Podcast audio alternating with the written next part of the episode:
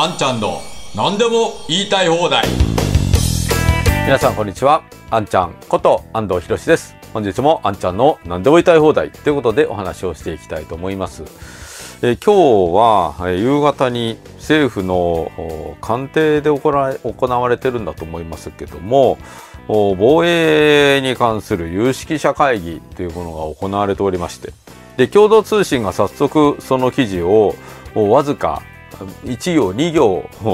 文章としては一文ですね。たった一文だけ速報で流してるんですけれども何て書いてるかというとですね政府の有識者会議は議論の整理を公表し防衛費増額には恒久財源の確保に向けて国民の負担が必要だとする増税論が体制を占めた。この一行だけ速報してるんですよ。でタイトルはですね政府有識者会議防衛強化に増税論体制ということで、えー、これは今日の19時7分に配信されてるんですけれども、まあ、いかにもこの有識者会議ですね防衛力整備について官邸の中で新しい有識者会議作ってるんですけれども、まあ、まずメンバーがあ防衛の専門家は入っていないっていうのが、まあ、すごいメンバー構成だなと思いますし、まあ、外交についての知見のある方は数人いらっしゃるみたいですけれども、まあ、あとは新聞社のなんか偉い人とかね、えー、新聞社の OB ととか、まあそういう人が入っていたり、まあ、あとは、えー、なんかシンクタンクの人が入っていたりとかですね、なんだかよくわからない、これで防衛のことなんか議論できるんだろうかというようなあメンバーになってるんですけれども、それでこのようにたった1行、防衛費については増税するべきだという意見が大勢を占めたというですね、えー、そのニュースが速報で出てくるってことはこれ誰かが仕組んでいるということですよね。誰でしょう？もう簡単ですよね、えー、財務省が仕組んでるわけですよ。まあ、つまりこの有識者議有識者会議というものを設定して人選もちゃんとやって、えー、そしてそのメンバーの人にこういうふうに言ってくださいという振り付けまでして、えー、それで増税の方向の答申を出して、えー、政府にそれを岸田内閣にそれをやらせると。もうそこまでこれシナリオができてるわけですよね。で会議が終わったらすぐにこれ共同通信ですけれども増税論が体制を占めたというニュースを流せというですね、まあ、そこまで出来上がっちゃってるわけですよ。まあこのとことん防衛費増額するんだったら増税するぞというですねもうこの固い決意が本当によく現れている行動だと思います。まあ、今本当に財務省という役所が日本の国力を完全に落として日本の経済が再生することを妨げる、まあ、これが今財務省としての仕事になっているんではないかと思うぐらい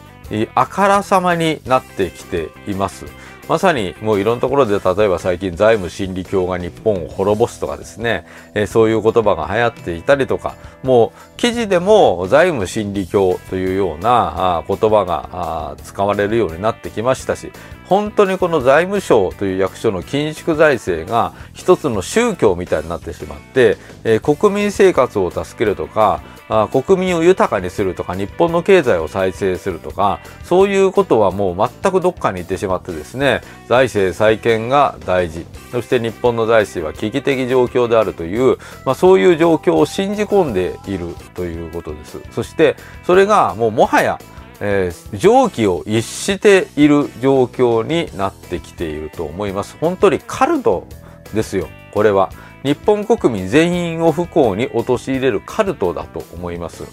まあ、改めて、えー、本当に私これまではそういうことを思わなかったんですけれども、まあ、こういう人たちが政治の政府の中枢中枢の中枢にいて、えー、いろんなところの財布の紐を締めてしまって、えー、国民が苦しんでいても救わないし経済がどんなに落ち込んでいってもこれを救済するということをやらないという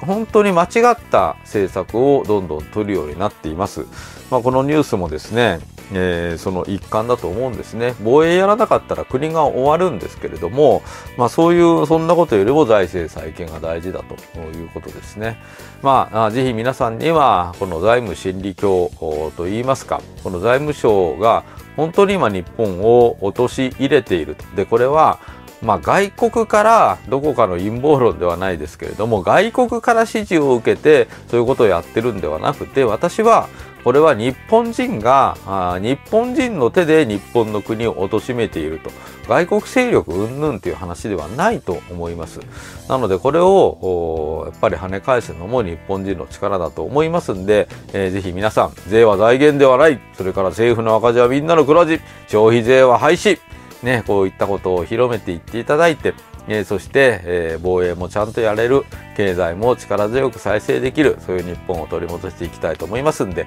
どうかよろしくお願いをいたします。えー、ぜひ皆さん、チャンネル登録と高評価をお願いします。それでは、あんちゃんの何でも言いたい放題、また次回お会いいたしましょう。ありがとうございました。